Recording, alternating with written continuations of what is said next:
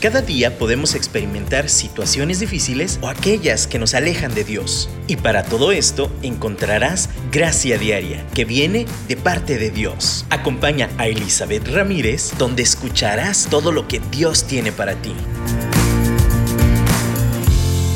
Hola, bienvenidas y bienvenidos de nuevo a otro programa más de Gracia Diaria. Qué gusto estar aquí otro miércoles con ustedes y y vamos a continuar con esta secuencia de enseñanzas, de, reflexiones sobre las herramientas que Dios ha provisto para enfrentar situaciones como la depresión. En la secuencia que hemos estado manejando, eh, hablamos de la definición de depresión, luego hablamos que la depresión es un conjunto de pérdidas que, que no se han manejado bien y que se quedan ahí acumuladas. Entonces hablamos de las pérdidas y cómo se manejan a través de un duelo saludable. Y luego hablamos de cosas que estorban ese duelo saludable, como es la falta de perdón. Ahora, hablamos sobre el perdón, lo que era no era, y uno de los estorbos más grandes del perdón es una mentalidad de víctima, en la cual hablamos la semana pasada. Esta mentalidad de víctima no nada más hace que, que, no perdonemos, que nos atoremos, que no soltemos, que no seamos libres, sino también afecta nuestra percepción de nosotros, de nosotras mismas, afecta también nuestra relación con los demás y conforme alimentamos esa mentalidad, hace más complicado todo. Ahora, una de las cosas que hablábamos es que una persona eh, en una posición de que nos percibamos como víctimas, es cuestión de tiempo en que nos convirtamos en victimarios de alguien más. Un ejemplo muy sencillo era, ah, y lo aplico también en el caso de con mis hijos, por ejemplo, si yo llego a la casa y veo la casa regada, entonces yo llego gritando, ¿y por qué no recogieron? Y entonces así ya está. ¿Por qué grito? Porque yo me siento victimizada que nadie hace lo que tiene que hacer y yo como madre tengo que hacer todo en esta casa. Y entonces, como me siento víctima, empiezo a gritar y empiezo a tratar a los niños mal, lo cual hace que ellos se sientan victimizados y bueno, un círculo de nunca acabar. ¿Qué es lo mejor? Reconocer que, bueno, número, mis, número uno, mis hijos no son perfectos, es muy probable que se equivoquen, asumo lo que me toca, me responsabilizo de enseñarles y entonces sin gritar puedo lograr mucho más que victimizando como yo me sentí victimizada. Pero eso al final empieza a construir como un mecanismo de defensa contra esa sensación de indefensión y se llama alimento a mi orgullo. Y hoy quiero hablar sobre el orgullo. Estaba estudiando todavía esa situación de mentalidad de víctima y saben que esta mentalidad de víctima hace la base para las personas que se creen más, para los megalómanos, o sea, quiere decir para los que piensan que son más que todos. Personajes en la historia como como emperadores, como pues personas que han sido dictadores, al final en algún momento fueron se sentían víctimas, tanto así hablamos de cuestiones políticas y militares en los cuales fueron parte del pueblo oprimido y luego esa opresión y esa sensación de sentirse víctimas construyó dentro de ellos un, emperador, un dictador que posteriormente ejecutó y, y, lastimó y victimizó de nuevo a su mismo pueblo, del cual era parte de sí mismo. Entonces, Hoy quiero continuar con estos estorbos para poder perdonar, para poder ser libres, para poder vencer la depresión, vencer esta, no nada más la depresión, de hecho, tantos patrones negativos en nuestra vida que alejan a las personas de nosotros. Entonces, una de las cosas de las cuales no he hablado y creo que es súper importante que trabajemos es el orgullo. Es uno de esos monstruos, de esos gigantes que tenemos que enfrentar diariamente, porque como seres humanos tendemos a, a a subir ese orgullo constantemente como mecanismo de defensa para, para que los demás no nos vean débiles. Y, estaba buscando la definición de orgullo también aquí en el diccionario en internet. Y, aquí me, me, gustó mucho la definición porque es un exceso de estimación hacia uno mismo, exceso. Sí debemos de estimarnos, pero un exceso de estimación hacia una o uno mismo y hacia los, a los propios méritos por los cuales la persona se cree superior a los demás la persona se cree superior a los demás. Ah, hay una definición positiva del orgullo, o sea, a veces nos sentimos orgullosos de que logramos algo, y yo no me estoy refiriendo a eso. Cuando nos sentimos satisfechos porque logramos algo, está bien. Ese es un sentimiento de orgullo saludable. A veces las definiciones no nos ayudan mucho porque es lo mismo para ambas cosas, pero aquí la definición de orgullo que estoy tomando es ese exceso de estimación hacia lo que yo hago, hacia quien yo soy y, a veces ni siquiera empezamos creyéndolo mucho, pero lo empezamos a hacer como mecanismo de defensa y terminamos creyendo que así somos. Otra palabra como sinónimo de orgullo es soberbia, que es un sentimiento de superioridad frente a los demás que provoca un trato distante o despreciativo hacia ellos. Una amiga le estaba comentando como una persona había hecho un juicio muy fuerte conmigo y de verdad, alguien que yo amo mucho, alguien que de verdad le di mucho y, y de repente me juzgó, o sea, aseguraba que mi motivación era negativa, que yo había hecho eso por, con una mala intención. Y la verdad es que me dolió mucho que creyera esa parte. Pero creo que la, la, el comentario de mi amiga me decía, ¿sabes qué? Una persona que ha sido muy juzgada, juzga mucho. Es, es un mecanismo normal, mecanismo de defensa, porque te sientes con el derecho de juzgar porque has sido juzgada. Y de nuevo, como les decía en el programa anterior, es un cuento de nunca acabar, porque vamos a seguir escalando abusos con abusos y, nunca he sido eso la respuesta ni la solución a los problemas. Al contrario, eso alimenta mi soledad, mi vacío y todas esas cosas que alimentan este estado, este bache llamado depresión en nuestras vidas. Entonces, de verdad, necesitamos luchar contra este, este gigante llamado orgullo. Y este sí lo voy a llamar gigante porque ese sí tal cual en el ambiente espiritual es uno como de los gigantes que como el gigante que enfrentó David y, que necesitamos verlo a la cara y decirle déjate de burlar de mí y de mi vida porque estás burlándote del nombre de mi Dios. ¿Por qué es tan grave? Porque es súper sutil. Todavía eh, la mentalidad de víctima de repente es más obvia. Cuando tú ves que alguien se victimiza mucho, hasta tú dices, ya párale, o sea, es como más obvio.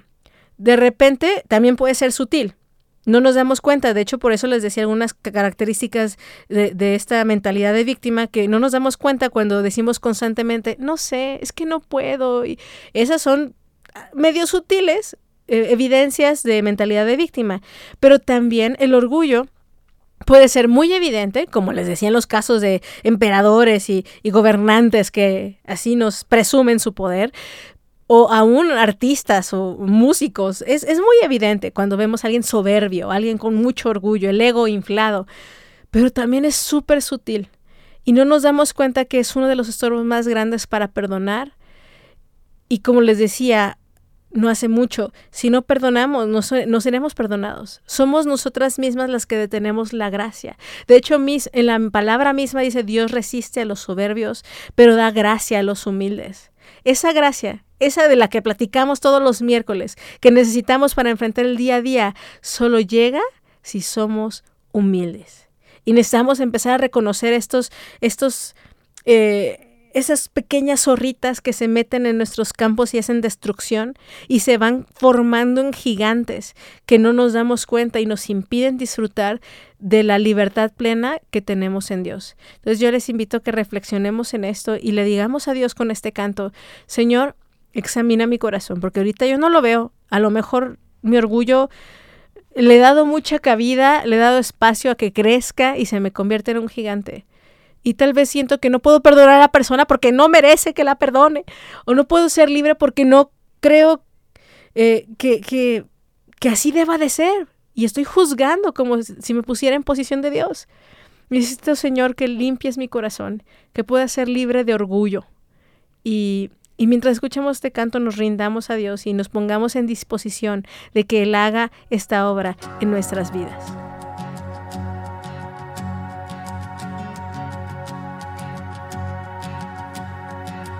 ¿Quién soy yo para que el grande me aceptase? Me encontró en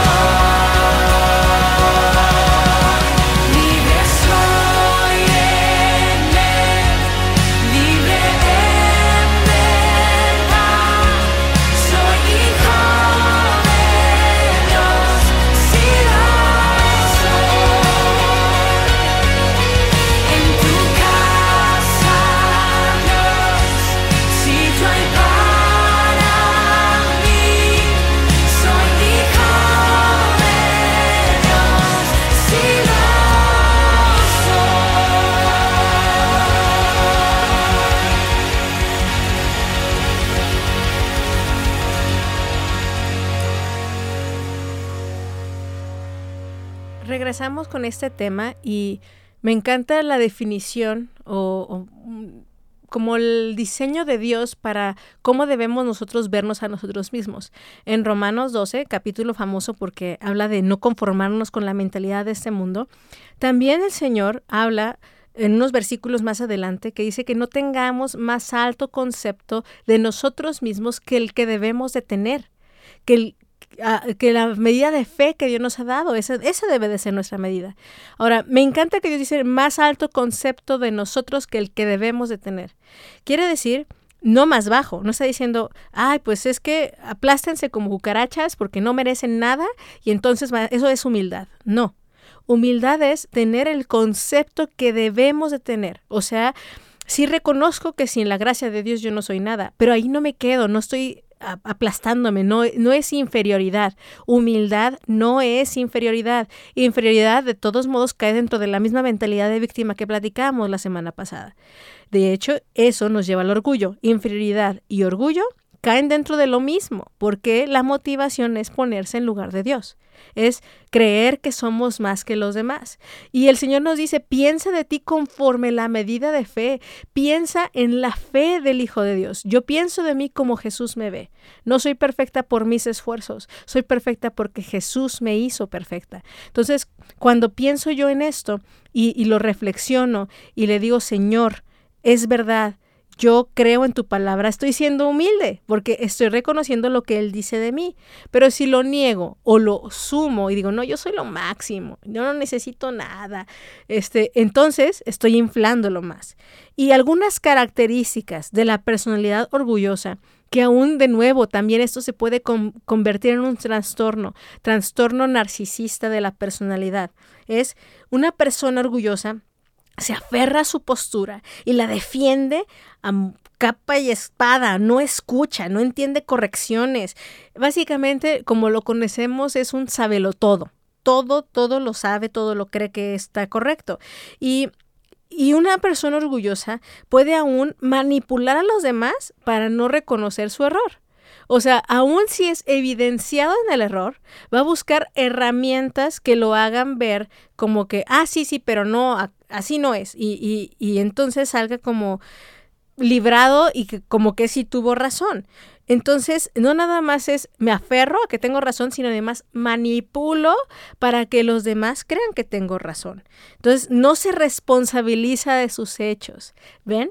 La similitud con la mentalidad de víctima, no hay responsabilidad de lo que hago. Entonces, si yo estoy haciendo esto es por tu culpa.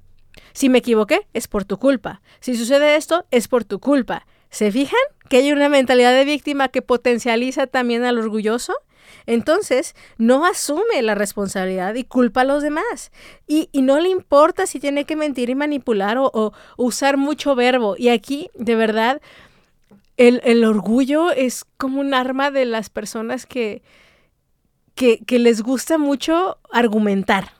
O sea, eh, con, con cuestión esta de decir, ah, no, es que estoy dando He oído aún cristianos que estudian la palabra y no estoy hablando en contra de eso, sino que usan el estudio de la palabra para argumentar peleando, atacando, para defender su postura y un punto. Ni siquiera es para defender su fe, es para defender su postura y su punto. Al final, Dios no desea que seamos así. No desea que tengamos un corazón orgulloso. Entonces, llegan a tener cuando pasa mucho tiempo, se llega a tener una interpretación delirante de lo que pasa, que es delirante que, llegan a formar hasta una realidad alterna en su mentecita, donde ellos jamás se equivocan y todo lo demás está, está sucediendo mal, porque los demás tienen la culpa. Entonces hay una opinión tan alta de sí mismo que ve inferiores a los demás, entonces por lo tanto los trata un poquito mal. A veces eh, también pueden ser pretenciosos y que tienen respuesta a todo. Hasta el tono de voz suena así. Así que, ah, sí, yo, yo sé. Y así, ajá. Eh, o sea, de verdad, hasta el tono de voz, la posición física, de nuevo, es con la cara demasiado arriba mirando a los, a los demás hacia abajo. Entonces, necesitamos entender que estas son cosas muy evidentes. Tú ves decir, ay, sí, todas esas personas y hasta a mí me cae gorda y así. Pero a veces somos orgullosos selectivos. Si yo veo a alguien que es más grande que yo más estudiado que yo, entonces como que nos cuadramos y decimos, ah, sí, es que tal persona, fulanita de tal, sabe mucho y todo. Y entonces con ella sí, sí me pongo mansita. Pero si yo veo a alguien más que yo considero que es menor que yo, ahí sí se me sube. Y ahí se me va el orgullo y, y a la cabeza y entonces empiezo, ah, sí, sí, pero tú qué vas a saber. De nuevo, de repente podemos caer en estos extremos con diferentes personas en diferentes posiciones. Eh, estoy hablando del orgullo como estilo de vida, pero también el orgullo lo podemos aplicar de nuevo sutilmente con diferentes cosas en diferentes situaciones. La gente orgullosa tiene terribles ataques de cólera y de ira, o sea, muy enojones. ¿Por qué? Porque es muy sensible su ego. En el momento que alguien toca el ego, eh, explotamos. Y aquí, miren, de nuevo, es una evaluación para uno mismo, no estemos haciendo el checklist para el otro, ¿eh? O sea, ay, sí, mi marido, y estás describiendo a mi marido. No. ¿Qué puntos yo, yo hago que yo eh, aplico y que de repente me cacho en que estoy siendo orgullosa? Sí, el otro puede ser orgulloso y luego hablamos cómo trabajar con el orgulloso, pero realmente la evaluación es para una misma. Si yo estoy cayendo en cólera constante, me enojo constantemente, si no tengo paciencia, si luego, luego yo no puedo reconocer mis errores. Digo, a todos nos cuesta reconocer errores, pero hay una diferencia entre que nos cueste a negarlo totalmente. Si me cuesta escuchar hasta a mis hijos mismos cuando me dicen, mami, o sea, es más, miren, la mejor evaluación es pregúntenle a la gente que les rodea, a la gente que vive con ustedes. Oye, ¿tú ves que soy orgulloso? Uh, a lo mejor le dicen, no, pero no quieren problemas contigo. Si tú ves que les da miedo responderte, que, que dicen, o sea, se quedan callados porque piensan decirte la verdad, mejor respuesta que esa no hay. ¿Por qué? Porque quiere decir que sí, que les das miedo porque te enojas en cuanto tú, ellos señalan algo que tú haces. Qué triste, Creo que esa va a ser la mejor evaluación, más con nuestros hijos, porque de repente pues podemos ser como adultos más diplomáticos, pero que en el caso de, por ejemplo, que yo tengo niños chiquitos, yo les diga, oye hijo, ¿qué no te gusta de mí? Y que esté dispuesto a escuchar hace la diferencia. Pero si yo digo, ¿qué te gusta de mí? Y de repente veo cara de miedo, se titubea y no me ve los ojos y, híjole, ahí ya habla de que le da miedo hablar conmigo.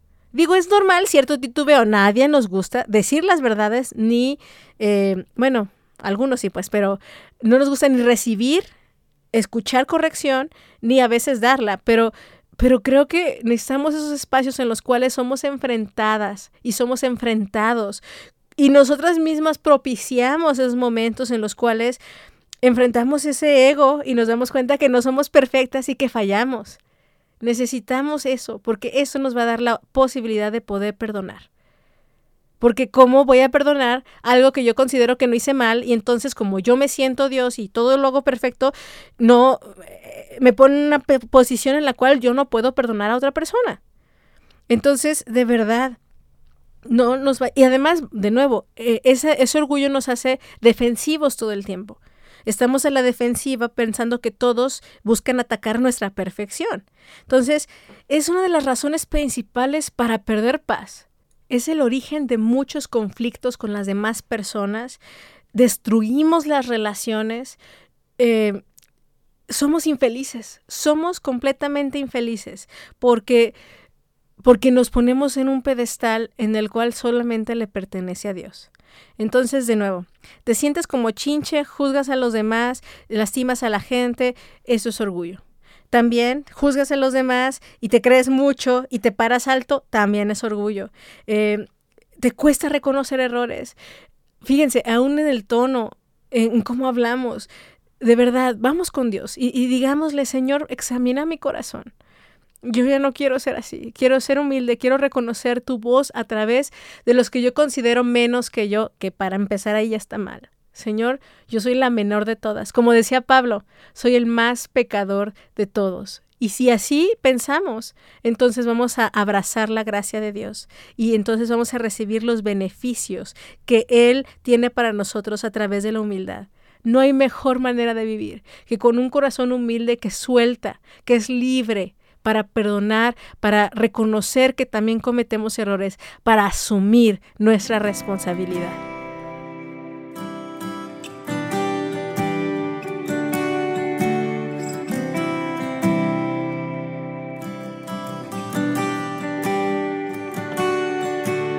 En el principio, Dios creador, antes el tiempo eras tú.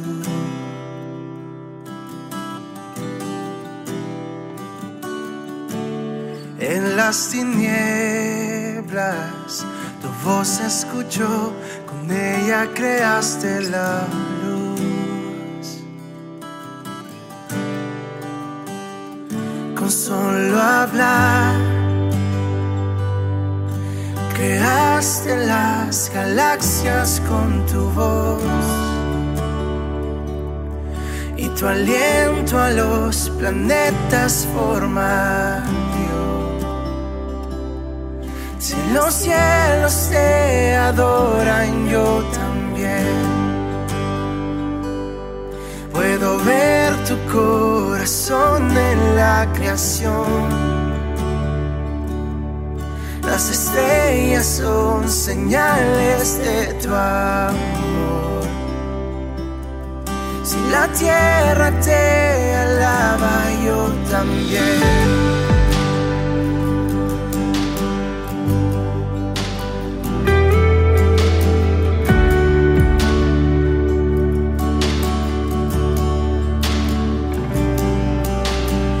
De promesas, tu palabra es fiel, tus dichos permanecerán.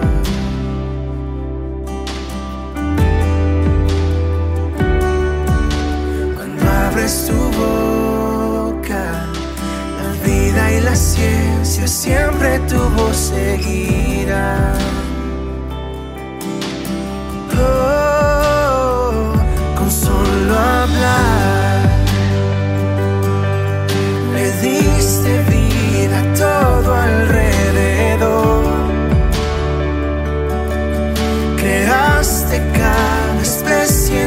Esplendor. Si ellos muestran quién tú eres, yo también puedo ver tu corazón en la creación. Cada amanecer un lienzo de tu amor.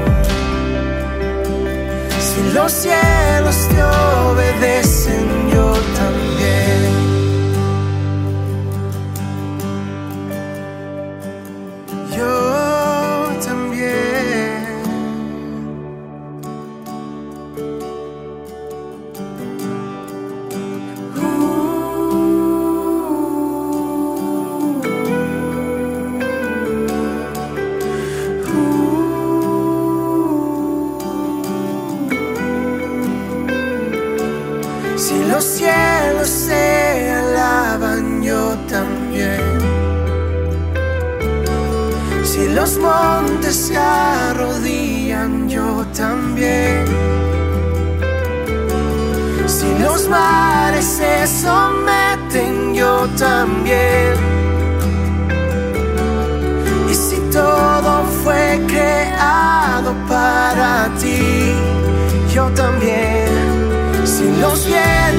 obedecen, yo también.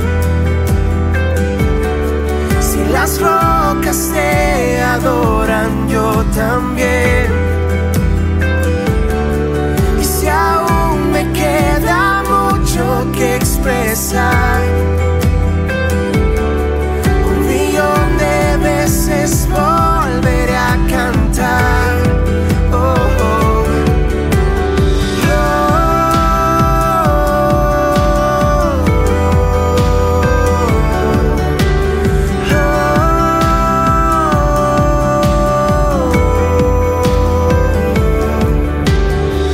Eres quien salva, viniste por mí, peleaste por mi corazón.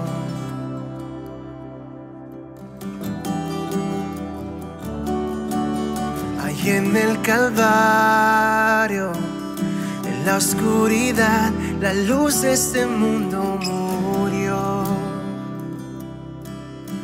Oh, oh, con solo hablar, disipas mis fracasos y temor.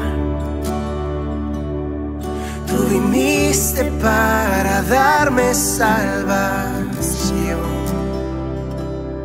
Si la muerte derrotaste, yo también.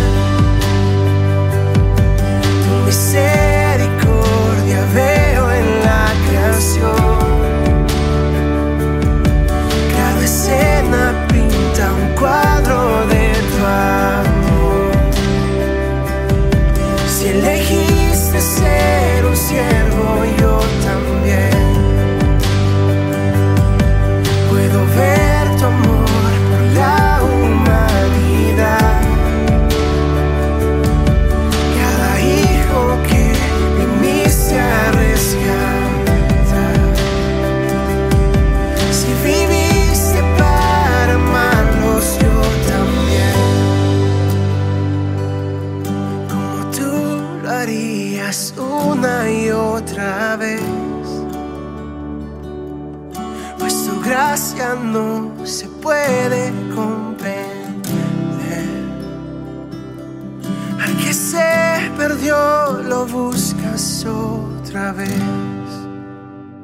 Regresamos ya a terminar este programa y en este último bloque yo quisiera que re- reflexionemos sobre esta situación del orgullo. Creo que ah, en la palabra de Dios y aún espiritualmente hablando, es una de las cosas que más estorbos ofrece para podernos conectar con Dios. Déjate del rompimiento de las relaciones con las personas con las que vivimos. Nos desconecta de Dios, de tal forma que, como les decía al principio, aún perdemos piso, perdemos la realidad. Entonces, ¿cómo podemos despertar? ¿Cómo podemos salir de ese letargo? ¿Cómo podemos romper este ciclo en el cual vivimos? Como les decía en el bloque pasado, preguntemos a las personas que nos aman y estemos dispuestos a que nos digan nuestras verdades. Estemos dispuestos a escuchar a los demás, seamos humildes para aprender. Eh, y, conforme nos vayan diciendo, créanme, eso mismo nos va a dar dirección sobre qué áreas de nuestra vida trabajar. Asumamos nuestra responsabilidad en que, por ejemplo, hay una situación conflictiva en nuestro matrimonio. Se los aseguro, si hay una situación conflictiva, es de dos, no nada más es de uno. No nada más somos la parte víctima de la situación y el otro es el victimario. Hay algo que yo estoy haciendo dejando de hacer. Entonces, yo tengo que responsabilizarme también de esta situación, tengo que reconocer que yo también fallo, que tengo que ser humilde, pero sobre todo, ¿saben qué es lo que nos va a mantener bien humilditas? Y bien humilditos delante de Dios, es reconocer quién es Él y quiénes somos nosotras. ¿Quiénes somos nosotros? De verdad, estaba eh, si ustedes buscan así un, en, hasta en internet ponen versículos sobre el orgullo y versículos sobre la humildad, híjole, cada vez que Dios habla del orgullo, habla, Dios habla molesto. O sea, el Señor habla, eh, estaba leyendo un pasaje de Isaías que dice, eh, ha planeado para abatir el orgullo de toda la hermosura, para humillar a todos los nobles de la tierra. Habla constantemente de este humillar al que se cree mucho. De hecho, la Biblia está basada en eso, que Dios con, con los pequeños, humilla a aquellos que se creen mucho, le place tomar al menospreciado, le place tomar a aquel que es ignorado. Tú, creo que eso es más que evidente a través de toda la Biblia. Y nosotras seguimos pensando que si nos vemos mejor, que, que, que tenemos la razón, entonces Dios nos va a apoyar a nosotras. No. Dios está del lado del corazón contrito y humillado. Un corazón quebrantado, que reconoce que necesita ayuda de Dios y que no podemos sin Él. Eso es lo que va a producir humildad. De la misma forma que hablaba del conflicto y de la crisis a través eh, que, puede ser una herramienta para romper nuestra mentalidad de víctima. Créanme, el conflicto y la crisis puede ser una superestrategia de Dios para que lo que el enemigo quiere usar para nuestra destrucción, Dios lo usa para nuestra edificación y para formación de carácter. De verdad, a veces necesitamos que nuestros hijos pues, aún tengan sus propias crisis y tal vez no sea propósito, pero nos reflejen nuestras fallas, nos reflejen qué hemos hecho mal. Así que aprovecha, si estás ahorita en un momento de crisis, en un momento de conflicto y no ves la situación y dices, ¿por qué a mí? Esa pregunta denota orgullo o denota victimización. Entonces, la pregunta no es ¿por qué a mí? La pregunta es ¿qué hice? No, tampoco es que te sientas, es que ¿qué hice mal? No, no en el sentido de víctima, sino en el sentido real y honesto de decir, Señor, examina mi corazón y muéstrame cuál fue mi parte. De nuevo, no soy toda yo culpable, todo, o sea, no, porque caemos en este otro extremo. Nos vamos a los extremos. Ese es nuestro problema como humanos. Todo lo queremos, en el momento que nos queda el 20, queremos aplicarlo además a los demás parejos. Si yo ya me soy libre del orgullo, quiero que todos eh, a fuerza se libren de su orgullo.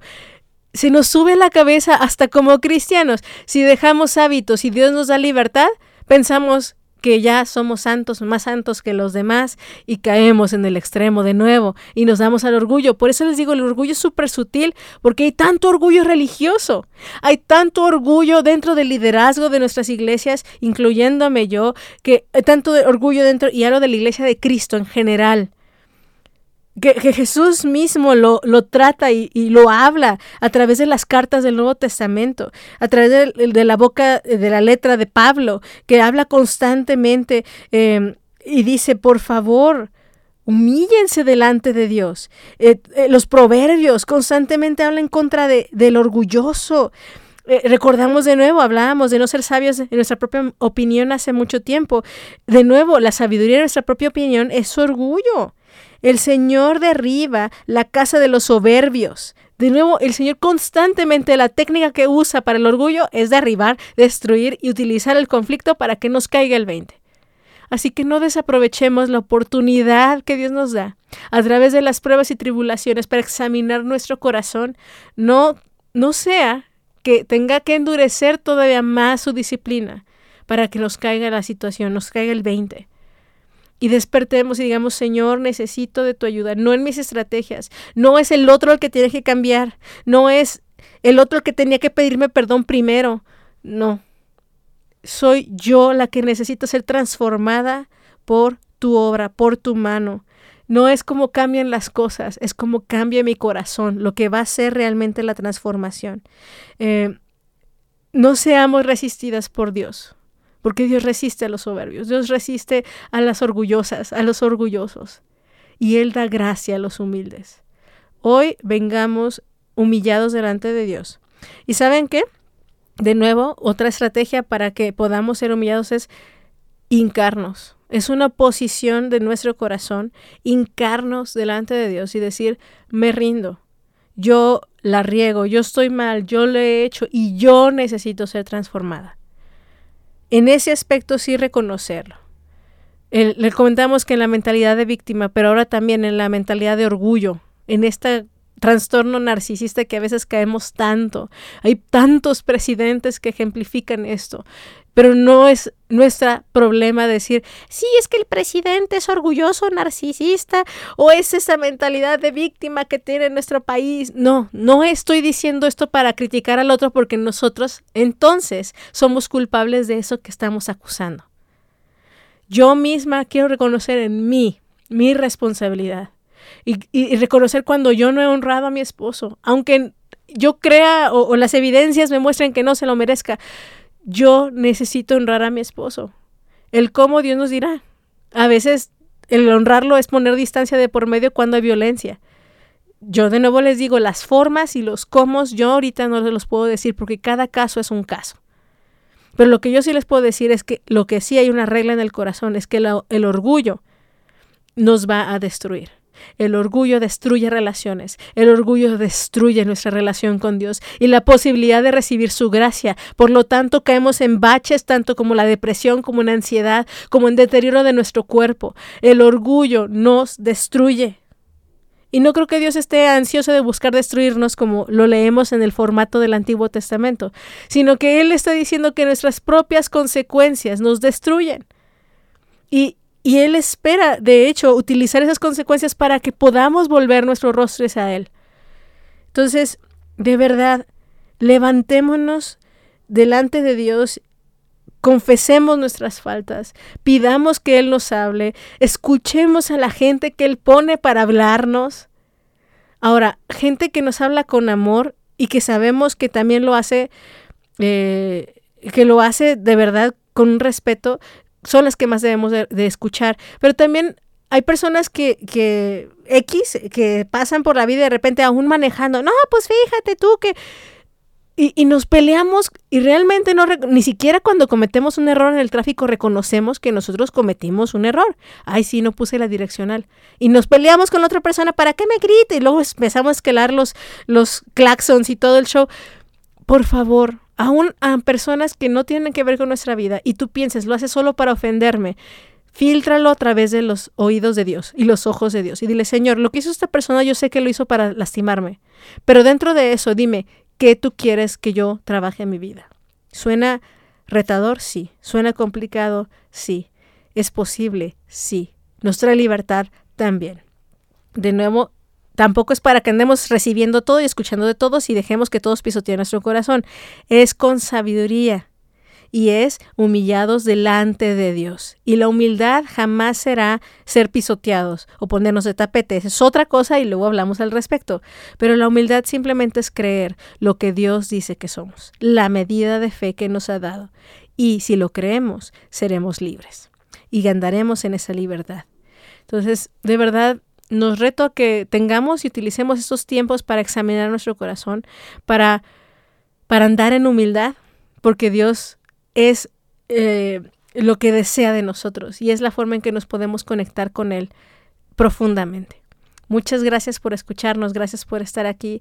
Espero que, esta, esta serie de, de programas les sea de utilidad y y Dios les esté dando victoria sobre sus emociones, sobre sus estados de ánimo, sobre aún un estado de depresión que estén enfrentando. Y, y, y Dios les muestre también que ustedes y yo tenemos las armas necesarias para salir adelante. Con, aún con medicamentos, sin medicamento, con doctores, con seguimiento, con espiritualmente también, el Señor nos da y sobre todo nos da las armas para vencer. Entonces tomémoslas y nos escuchamos la próxima semana en otro programa más de Gracia Diaria. No sé cómo, pero tengo esperanza.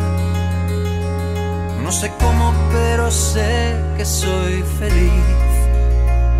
He tratado tantas veces de encontrar una razón que justifique el porqué de tanto amor no sé cómo, pero sé que soy distinto.